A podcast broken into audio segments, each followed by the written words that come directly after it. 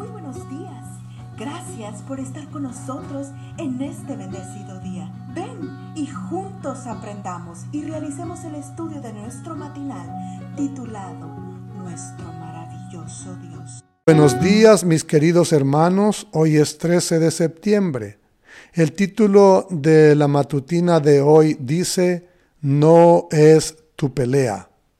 El versículo, Señor y Dios de nuestros padres, tú eres Dios en los cielos y dominas sobre todos los reinos de las naciones. En tus manos están la fuerza y el poder. No hay quien pueda oponerse a ti. Segunda de Crónicas 26. Las palabras de nuestro texto de hoy son parte de la oración de Josafat, rey de Judá, cuando supo que una alianza enemiga venía a invadirlos. Contra ti viene una gran multitud del otro lado del mar y de Siria, le dijeron. Segunda de Crónicas 22. ¿Cuál fue su reacción ante la crisis que se avecinaba? Dice la escritura que Josafat se dispuso a consultar al Señor y ordenó que todos en Judá ayunaran. Qué interesante esta forma de responder a la crisis. Josafat contaba con un gran poderío militar y tenía ejércitos en todas las ciudades fortificadas de Judá. Aún así, prefirió apoyarse en Dios.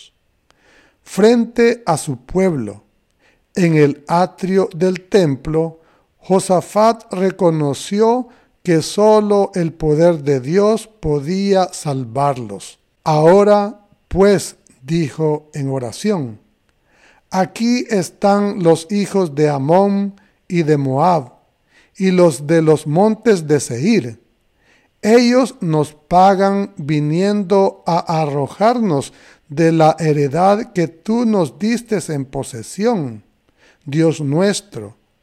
¿No los juzgarás tú? Pues nosotros no tenemos fuerza con que enfrentar a la multitud tan grande que viene contra nosotros.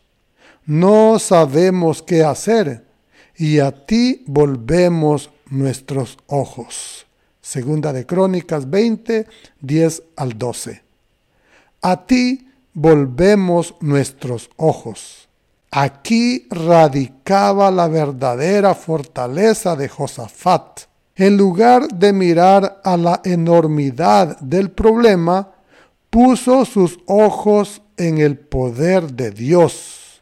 Entonces el Espíritu de Dios descendió sobre Jaasiel, con un mensaje de esperanza.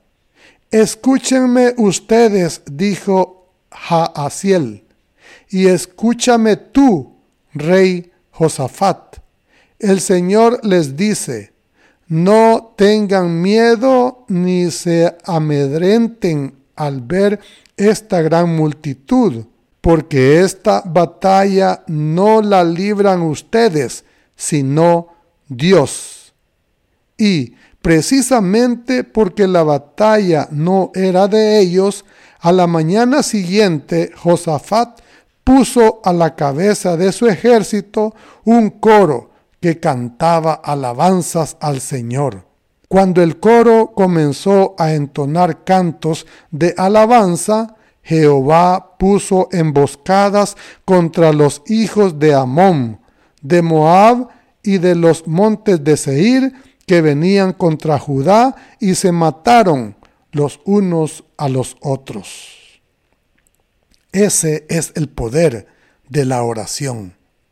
Ese es el poder de la alabanza.